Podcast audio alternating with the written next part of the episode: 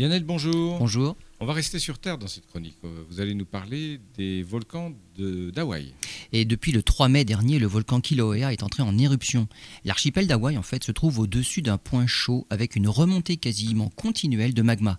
Ce type de volcan, volcan effusif, fait partie des volcans finalement les moins dangereux. La lave coule régulièrement le long du volcan et par les fissures dans le cône volcanique, contrairement aux volcans explosifs du type du mont Saint-Helens.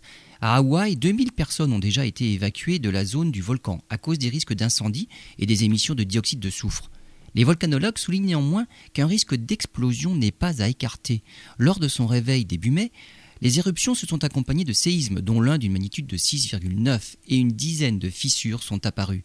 D'après les volcanologues, si le magma entre en contact avec l'eau de la nappe phréatique, alors la pression de la vapeur pourrait faire exploser le volcan. Ce scénario s'est déjà produit en mai 1924.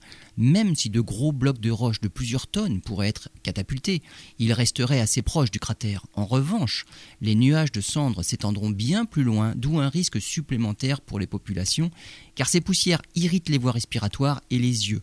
Mais la prédiction est encore bien difficile à faire, le volcan est toujours sous très haute surveillance.